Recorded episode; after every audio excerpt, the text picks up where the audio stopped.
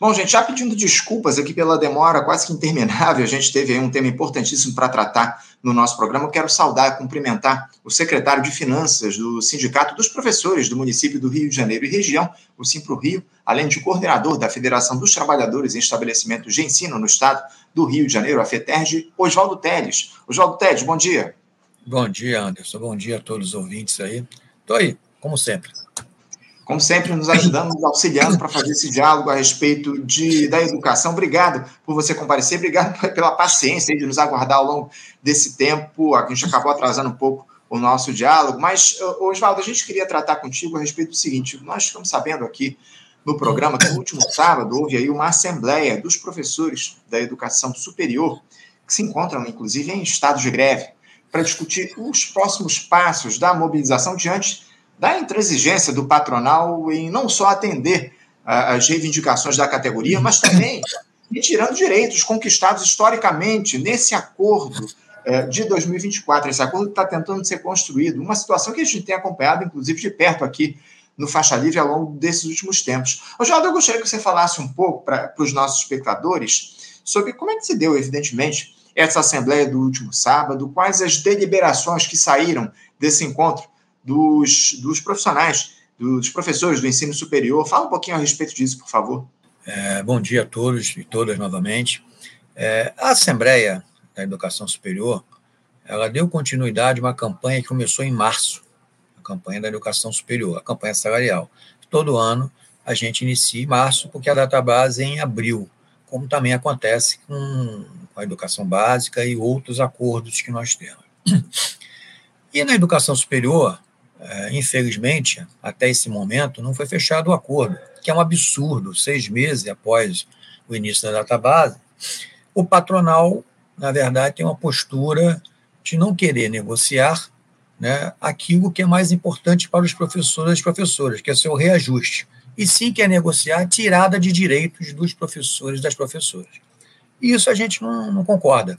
Então, isso há um impasse, há um debate profundo eu não estou na comissão de negociação, quem está é o professor Elcio e o jurídico e outros companheiros de educação superior, mas eu tive lá nessa negociação durante sete anos e sei da dificuldade que é negociar naquele momento ali com os prepostos do setor financeiro que, que evidentemente é, cuidam hoje do mercado chamado é, universidade particular é, que hoje é um mercado para eles e para nós não, para nós não é mercado. Nós a educação é sempre a gente trabalha sem ser uma mercadoria. Para eles é uma mercadoria, infelizmente. Então é um embate muito grande e essa convenção nossa é uma convenção que foi conquistada numa greve em 87, uma greve histórica da categoria. E eles querem, de qualquer maneira, tirar alguns pontos importantes dessa, dessa convenção, que é uma considerada a melhor convenção é, do Brasil em educação superior. E, evidentemente, é uma luta. Né? E os professores têm que estar cientes que é uma guerra que nós vamos ter que enfrentar se caso eles não queiram fechar o acordo. É, as paridades estão acontecendo, as negociações estão acontecendo, mas de uma maneira em que eles impõem uma discussão que tem que tirar direito para poder reajustar os professores e as professoras.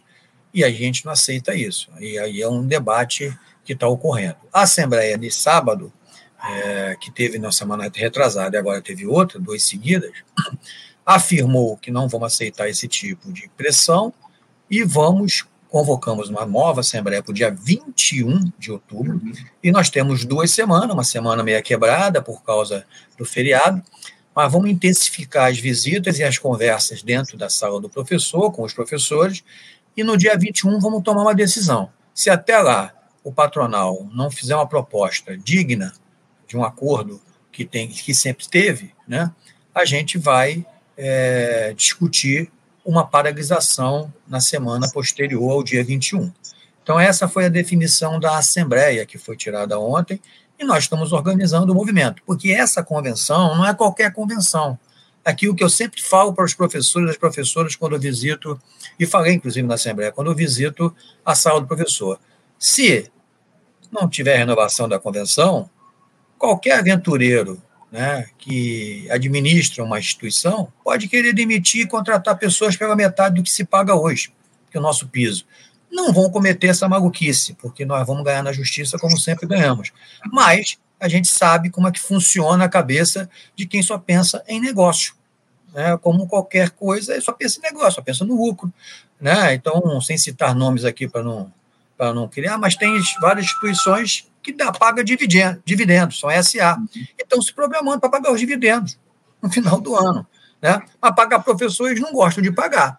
Então, é, é, é uma guerra é, que a gente tem que fazer todo ano, e o sindicato já está carimbado né, nesse, nesse processo, a tarimba dele de negociar é grande, e se quiser para o enfrentamento, vamos fazer um enfrentamento, sem problema nenhum.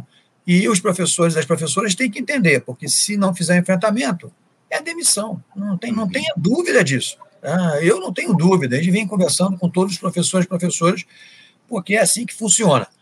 E eles entendem muitas vezes a linguagem da paralisação. Então, vamos a ela se for necessário.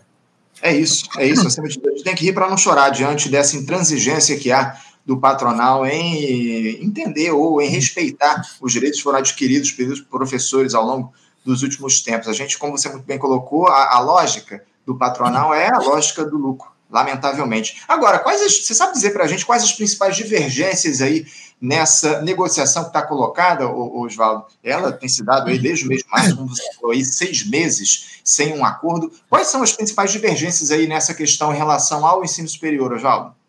Olha só, já até comentei aqui. É, eles querem tirar direitos. Né? Eles querem tirar direitos conquistados lá atrás. O NPC foi 4,36. O professor da educação superior e a professora desde 2021 está tendo perdas salariais. 2021, 2020 não teve perda porque nós fizemos um acordo de dois anos. Tiveram reajuste 3,31. Né? A, a Estácio e a IBMEC não quiseram pagar, tiveram que pagar na justiça. E fizemos um acordo na justiça e já pagaram. 2021, é, o índice foi quase 7% de NPC e nós fizemos um acordo através de abono. Nós estávamos em pandemia, e havia realmente uma dificuldade muito grande, muitas das instituições estavam com dificuldade, nós entendemos isso, fizemos um acordo em pandemia, na pandemia com abono, é, colocando que nós iríamos, a partir de fevereiro de 2022, discutir o, o, o que não foi pago no ano anterior. E até hoje está isso. Né? No ano seguinte, o NPC, no, no final de do, no 2022, foi altíssimo, bateu aquele recorde de 11% a 12%, e nós tivemos 8,5% de reajuste. Então, tivemos mais perdas. E esse ano o NPC foi 4,36. Então, nós entendemos que tem que ser o NPC e mais algum ganho real para cobrir essas perdas. É, mesmo que seja em forma de abono, como foi discutido já em paritária. Só que eles só aceitam tirando direitos. Aí quer tirar um direito nosso, que é muito maior que qualquer abono, qualquer reajuste que você tenha né, é, a mais. Então, esse é o, é, é, é o ponto. E, evidentemente, a gente entende que o, o INPC foi baixo, a lucratividade das empresas, a partir de 2022, voltou a crescer muito. Esse ano, tiveram novamente picos de crescimento em todo o Brasil, muitas instituições. É evidente, tem outras que não, mas é, é, como para eles é um negócio, a gente sabe que muitas vezes o negócio dá, dá certo em alguns momentos, outros não. Mas 90% delas estão bem de saúde financeira, é, outras não, mas a maioria está, e evidentemente eles querem é, não dar o reajuste necessário e querem ficar discutindo é, cláusulas anteriores de direitos. Então, é, é esse é o dilema que está acontecendo. Essa é a questão. Já falamos, já que não quer fazer acordo, vamos para a justiça. Vamos fazer, o juiz define o que vai ser. Não querem entrar na justiça, não querem dar dissídio, porque o dissídio tem que ser feito pelo patrão e pelo empregado, infelizmente. Né? Não querem dar dissídio. Então, é, se não tiver acordo até o dia 20, que dia 21 tem uma assembleia, é óbvio que vai ter paralisação, vai ter muito movimento, e aí nós vamos ver o que vai acontecer. Né? Se vai ter é, questão judicial ou não. Eu acredito sempre no bom senso e acredito que é, nós podemos chegar a um acordo ainda, e é isso que nós estamos trabalhando. Agora, não estamos parados. Né? A nossa cabeça, a nossa conversa com os professores e professores é dizer o seguinte: não tendo acordo, é greve. Não tem jeito, é greve porque não dá para passar o ano inteiro sem reajuste e com a convenção ameaçada. Então, essa é a questão que nós estamos nesse dilema. É, como você coloca aqui, a principal divergência nesse acordo de respeito à, à, à recomposição salarial dos professores para o ano de, 2024, é, de 2023. Essa é a questão que está colocada. É, no próximo dia 21, a gente vai ter uma nova assembleia. Vocês, então, de fato, colocam aí no radar essa possibilidade de judicialização dessa negociação do ensino superior. Aliás, a judicialização não é uma novidade para vocês, né, Oswaldo? Não, não é uma novidade, mas também a gente sempre é, conseguiu fechar o acordo. Né? É, nos últimos anos, a gente não judicializou nada, só judicializou as empresas, as instituições que não querem pagar. Aí nós judicializamos e ganhamos todas, não perdemos uma, porque é, os acordos, no modo geral, não são ruins para eles e não são ruins para os trabalhadores. Tem um certo equilíbrio dentro de uma realidade que nós vivemos hoje. Né? A gente não pode esquecer né, que o Brasil, a partir de 2015, passou por uma grande crise. Teve golpe de Estado, que alguns não querem reconhecer, teve uma série de dificuldades. E, evidentemente, o mundo do trabalho sofreu muito. Houve reforma trabalhista, reforma na Previdência. Né? O mundo está em guerra, você vê, está em a guerra da Ucrânia, agora tem essa questão na Palestina, né? e na Israel, a Palestina não, não é reconhecida como Estado, né? é um absurdo isso. Né? Isso desde o século passado, desde pós é, Segunda Guerra Mundial. E, e, evidentemente, atos de guerra acontecem o tempo inteiro. Né? E eu, particularmente também como professor de história, entendo que todos têm direito à resistência. E muitas vezes esse direito à resistência comete o erro também de cometer terrorismo mesmo, porque quando você mata civil que não está no confronto, é, é, terrorismo, não tem jeito, a gente não pode ficar discutindo e falando de outra maneira.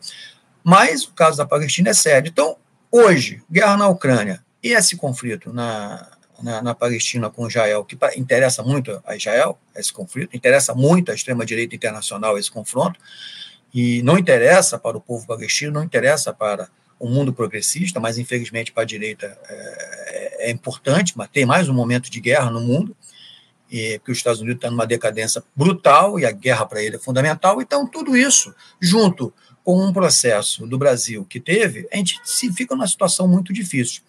E aí é que eu sempre coloco, né? as campanhas salariais têm esse caráter, tem esse caráter de mostrar para a categoria, para todo mundo, que nós não vamos ceder é, determinadas situações históricas, não podemos ceder. E aí, evidentemente, há um, há um enfrentamento. E o enfrentamento para nós é greve, né? porque não é outra maneira, é greve. E se a greve for bem sucedida, a gente consegue é fazer acordo. Se não for bem sucedida, é, pode ser derrota. E é assim que funciona no mundo, não tem outro caminho. Né? Eu acredito muito nos professores, nas professoras, acredito muito que eles da educação superior não vão baixar a guarda. Eu venho conversando com vários professores e professoras, né, sabendo do momento histórico que nós estamos passando, mas acredito que nós vamos sair mais uma vez vitoriosos nessa empreitada, ou tendo acordo ou não. E se não tiver acordo, tem a questão judicial, porque nós estamos com a razão, e eles não estão com a razão. Nos últimos três anos, tivemos perdas e eles não querem reconhecer isso e não querem pagar essas perdas. E eles estão tendo dividendos constantes, lucros imensos, infelizmente, sem compartilhar com quem produz a riqueza deles, que são os trabalhadores e as trabalhadoras, professores, professoras e funcionários administrativos. Infelizmente, eles não reconhecem isso. É a ganância que nós vivemos no mundo. Né?